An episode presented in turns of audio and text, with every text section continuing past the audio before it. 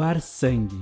Dói muito mais para quem recebe do que para quem doa. Para quem doa é rápido, ganha lanchinho, recebe um check-up gratuito e ainda pega atestado para descansar no dia. Para quem recebe, é demorado. Se estiver em um hospital particular, fica caro e se estiver em um hospital público, a espera pode ser grande. É verdade, para quem doa são alguns minutinhos, para quem recebe é uma vida inteira. Só que, por causa do avanço do coronavírus, aumento de casos positivos da doença e os decretos de distanciamento social, muitos bancos de sangue ficaram preocupados devido à queda considerável no número de doações dos hemocentros. É uma situação bem preocupante mesmo, pois o sistema de saúde pública aqui do Brasil, um dos maiores e mais complexos do mundo, diga-se de passagem, depende de uma série de fatores: os insumos, as ofertas e demandas e uma delas é o sangue. E para falar mais sobre o assunto, o episódio da semana traz para você, ouvinte, as informações da supervisora de enfermagem e operação do Banco de Sangue da Santa Casa de Porto Alegre, aqui no Rio Grande do Sul, Sheila Roberta de Souza, e também o relato da jornalista e nossa amiga, a Ana Paula Veiga, que recentemente foi diagnosticada com leucemia mieloide aguda e necessita da doação de plaquetas para ajudar no tratamento. Aliás, o assunto para o episódio iniciou depois que a Ana, né, nossa amigona aqui, registrou nas redes sociais e nas matérias que ela concedeu em entrevista o baixo índice de doações, principalmente nesse momento que estamos vivendo. Mas antes de chamar a nossa vinheta, nos siga lá no nosso Instagram, pelo arroba podcast entre linhas e no meu pessoal, arroba luanbss. Também pode nos seguir no Spotify, Apple Podcast, Amazon Music e Google Podcast para não perder nenhum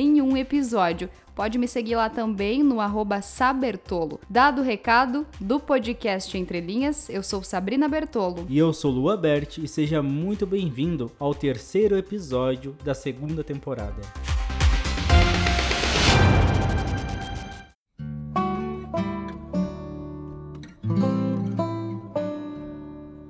Oi, eu sou a Liz Martins, tenho 41 anos e eu moro na Zona Norte, no Tucuruvi.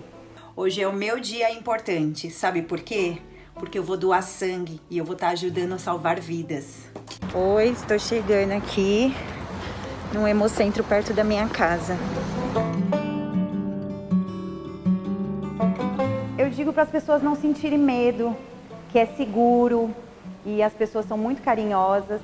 E só da gente ter a solidariedade de poder estar tá doando, de estar tá ajudando alguém, já é uma alegria muito grande.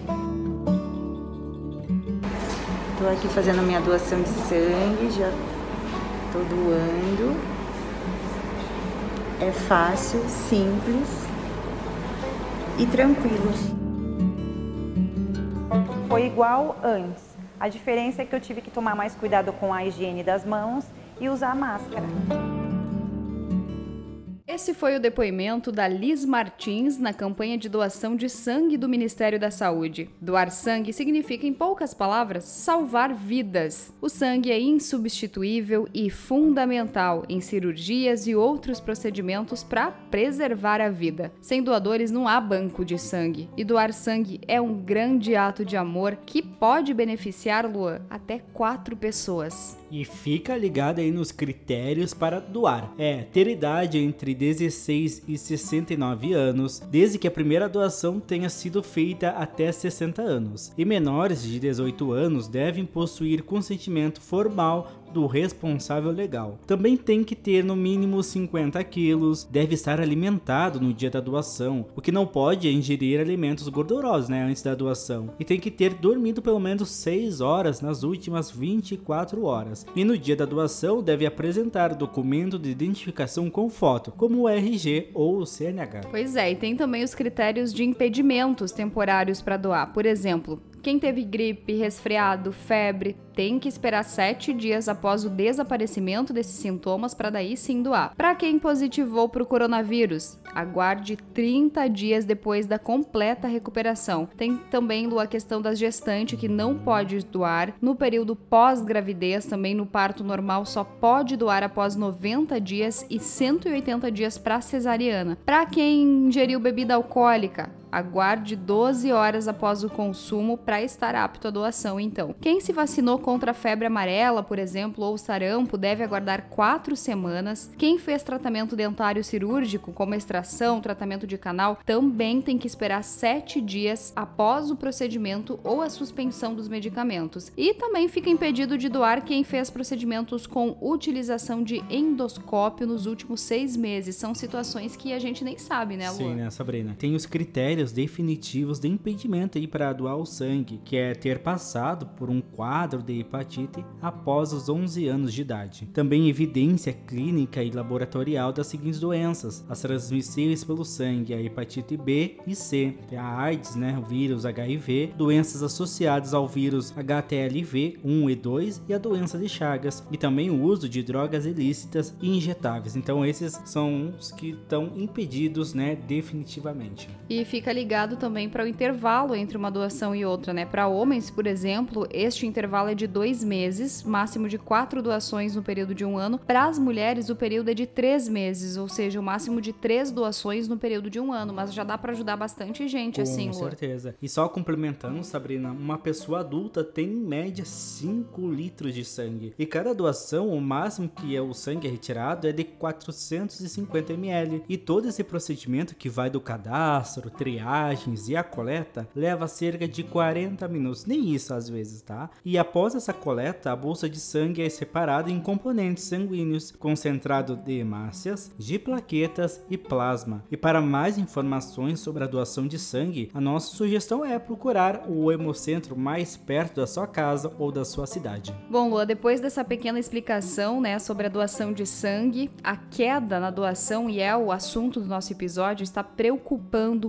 muitos hemocentros de todo o Brasil. Aqui no Brasil são mais de 100 hemocentros. E por isso agora a gente vai trazer aqui um pouco de história com informação, Luan, para falar sobre uma amiga nossa, colega de profissão, inclusive, a jornalista Ana Paula Veiga, que descobriu a leucemia há pouco mais de um mês. Olha só, ela sentia dores, fez um exame de hemograma porque ela tinha algumas manchas na perna e o chefe dela, que é enfermeiro, olhou o exame e percebeu alterações. E logo então já né, orientou ela a procurar um médico, a fazer mais exames e em pouco tempo então ela descobriu que era portadora dessa doença, mas felizmente ela descobriu muito no início, Lu. E atualmente ela está internada então lá na Santa Casa de Porto Alegre e ela depende muito da doação das pessoas. Por exemplo, a questão das plaquetas, teve dias já que ela não recebeu porque não tinha em estoque. Então você imagina, Lu, uma pessoa que está lutando pela vida, precisa da doação de plaquetas, de sangue e aí não tem em estoque devido à baixa na doação das pessoas. E após isso, a Ana começou uma campanha muito legal nas redes sociais, WhatsApp, Facebook, Instagram. Está contando com a ajuda de um monte de gente que está se solidarizando com essa situação para buscar juntos então aumentar esse estoque e buscar logo a cura que a Ana tanto espera. E é ela quem vai trazer mais informações pra gente sobre como é que está esse momento, sobre a descoberta da doença e sobre o aguardo da cura. Oi Ana, conta pra gente. Olá a todos que estão me ouvindo no podcast. Meu nome é Ana Paula Veiga, sou jornalista e atualmente estou um pouquinho afastada da minha profissão para tratar da, da leucemia mieloide aguda. Estou internada atualmente no Hospital Santa Casa em Porto Alegre, em um dos complexos do Santa Rita. Eu descobri a leucemia então no dia especificamente no dia 19 de fevereiro, que foi quando saiu o resultado da biópsia, né, do exame que eu fiz de medula e saiu, né, que eu tenho essa doença então, leucemia mieloide aguda. Para quem está me ouvindo e quer saber mais ou menos o que, que é, é a mesma doença da Camila da novela Laços de Família que está represando atualmente, tá, gente? A quimioterapia eu comecei no dia 1 de março, porque antes eu peguei uma amidalite, então com infecção a gente não pode fazer tratamento de quimioterapia. Aí fiz o tratamento para amidalite e comecei no dia 1 de março. Foram sete dias intensos, sete dias, 24 horas recebendo quimioterapia. No momento eu tô naquela fase dos efeitos da quimioterapia, que é quando eu preciso de plaquetas, quando eu preciso de sangue e também quando o meu cabelo começa a cair, né? Eu já havia cortado meu cabelo logo quando cheguei no hospital para poder fazer uma doação. Meu cabelo sem quimioterapia, meu cabelo sempre foi grande, então eu consegui fazer três mestres de doação para o hospital de câncer infantil aqui mesmo da Santa Casa e agora eu vou tô lidando, né, com essa sensação de perda de cabelo dos poucos que ainda tem. Como eu estava falando dos efeitos da quimioterapia, uma delas é a questão das células, né? A quimio ela mata as células ruins, mas também mata as células boas. Por isso que as minhas plaquetas estão muito baixas e eu preciso de doação de plaquetas e doação de sangue também. Quem estiver nos ouvindo, estiver por Porto Alegre ou região, quiser me ajudar a salvar minha vida, por favor, pode entrar em contato pelo WhatsApp 9804 07248. É o WhatsApp, pode agendar, né? Uma visita aqui para fazer a doação. Prefixo 51 de segunda a sexta-feira, das 8 às 17 horas, o agendamento. Estou precisando muito de ajuda, muito de doação de plaquetas e de sangue também. A doação ela é muito importante. Ela ajuda a salvar vidas. Para se ter uma ideia, que o Hospital Santa Casa, antes da pandemia, recebia mais de 100 doações por dia e durante a pandemia apenas duas doações. Então a gente precisa bastante. Não só, né, o hospital aqui da Santa Casa, mas também em todos os lugares. Ajude você também essa causa. Doe sangue. Doar sangue é salvar vidas. Muito obrigado, Ana, pelo depoimento e parabéns pela excelente campanha que você está fazendo nas redes sociais. Uhum. Eu sei que você já está recebendo vários amigos aí para fazer a doação aí em Porto Alegre. Isso é um exemplo, né, Sabrina, que tem vários anos aí no mundo todo, é né? Verdade. Precisando de sangue, tá preocupado com o baixo índice aí do estoque, porque precisa repor esse, uhum. esse sangue, né? Então, os procedimentos ocorrem todos os dias. E é né? só quando a gente tem uma pessoa mais próxima da gente nessa Sim. situação que a gente entende a real real necessidade da doação. Quando não nos afeta, não nos atinge, a gente não sabe da real necessidade. E realmente, Lu, uma vida, várias vidas dependem da atitude de outra pessoa. Com certeza, Sabrina. E, e os tipos de sangue que são os mais necessitados, que estão em estado crítico aí nos principais hemocentros aí do todo o Brasil, é o O negativo, A negativo, B negativo e o AB negativo. Então, Obviamente, é todos é portador... são importantes, na verdade, mas esses estão em estado, estado crítico, principalmente lá no Hospital de Porto Alegre, onde a Ana está internada, né? E Sabrina, aqui no Brasil, 16 a cada mil habitantes são doadores de sangue. O percentual corresponde a 1,6% da população brasileira e está dentro dos parâmetros preconizados pela Organização Mundial da Saúde, a OMS, e isso não impede, né, que esse percentual seja ampliado. O Ministério da Saúde ressalta a necessidade de fortalecer as ações que estimulam a doação voluntária para a manutenção dos estoques de sangue. E Sabrina, para falar um pouquinho de como está a realidade do banco de sangue, o Hemocentro, nós chamamos a supervisora de enfermagem e operação do banco de sangue da Santa Casa de Porto Alegre, aqui no Rio Grande do Sul, Sheila Roberto de Souza, né? Ela vai nos contar como está essa situação, como o estoque diminuiu devido à pandemia do coronavírus. Então, no começo do ano passado, chegou a cair mais de 50% dos estoques. Diminuiu bastante a demanda, foi, né, foi cancelada as cirurgias, mas mesmo assim, uh, para os outros pacientes que precisam de, de tratamentos, paciente oncológico, fazendo tratamento com quimioterapia, continuou, a gente não parou. Antes, vamos dizer assim, a Santa Casa, que atende hoje nove hospitais, precisa em média assim de, de bolsas coletadas efetivas, não de pessoas que chegam até lá, que é três vezes maior, de 1.600, 1.800 bolsas mês, tá? Então esse é um estoque, estoque certo que a gente precisa ter. Então há um ano a gente trabalha com bem menos que isso. Então existe um, um racionamento bem importante, tá? Em relação ao sangue, existe todo um trabalho em cima já respondendo as outras perguntas de adequação do serviço para que as pessoas, né, se sintam seguras em procurar os bancos de sangue, saber que não tem perigo de pegar Covid. Então, as doações hoje são agendadas justamente, já a gente faz um, um, um espaçamento maior entre, entre as doações para garantir né, que ninguém tenha contato, que as pessoas não, tenham, não, não aglomerem lá dentro. Então, a demanda dos pacientes hoje que, que precisam né, de sangue, ela tá, ah, vamos dizer assim,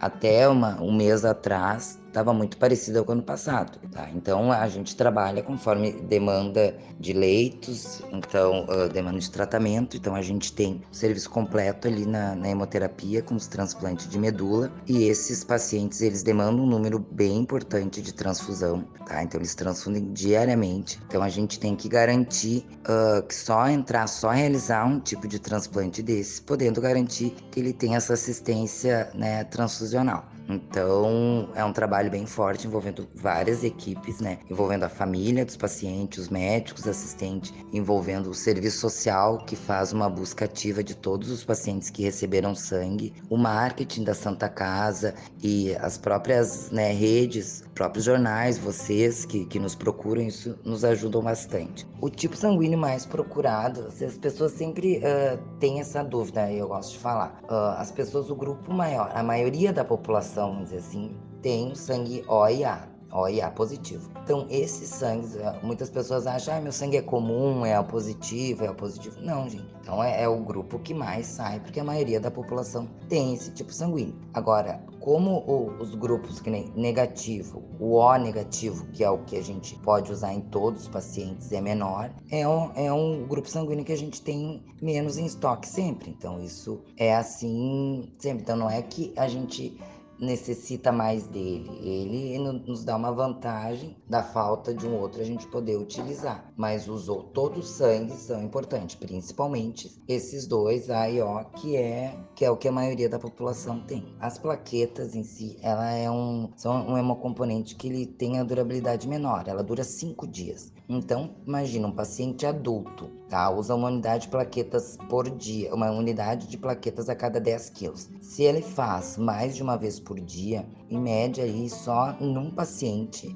são 10 doadores. Por dia, 10 para um paciente. Então, realmente a gente tem que manter os estoques. Então, existe essa. Não tem como a gente ir lá e comprar, não existe ainda esse tipo de sangue industrializado. Então, a gente depende único exclusivamente de doadores de sangue. Muito obrigado pelo apoio e se cuidem. Muito obrigada então a participação da Sheila representando o Hospital Santa Casa de Porto Alegre e a gente percebe, né, Lua, ouvindo ela falar o quanto é necessário essa doação, essa mobilização, porque a gente tá, está tendo retorno apenas do Hospital de Porto Alegre, o Santa Casa, mas essa é a realidade que vários ou todos os hospitais provavelmente estejam enfrentando. A gente sabe que as pessoas têm medo de sair de casa e imagina ir num hospital para doar sangue. Com certeza. Mas como ela falou, eles oferecem toda a segurança necessária em razão da Covid-19, então que está em casa, você que está nos ouvindo na capital, tem condições de ir até Porto Alegre, agora a gente está falando desse caso específico, né? Faça sua doação, ou quem sabe se esse episódio te ajudar a de alguma forma aí te tocar e você fazer a doação em qualquer outra cidade que você estiver, faz isso no momento em que a gente perde tantas vidas, a possibilidade de salvar uma já vale a pena. Então, para você que se sentiu tocada aí, faça sua doação, vire doador de sangue. Tem muita gente como a Ana esperando o seu sangue e aí para realizar seu tratamento e se curar. Então vamos aumentar isso, vamos ampliar esse número de doadores e vamos salvar milhões de vidas. E com isso a gente fecha o podcast Entre Linhas de hoje. Fique ligado que logo logo chega o quarto episódio da segunda temporada com mais uma história ou informações para você. Até lá. Até lá. Tchau, tchau.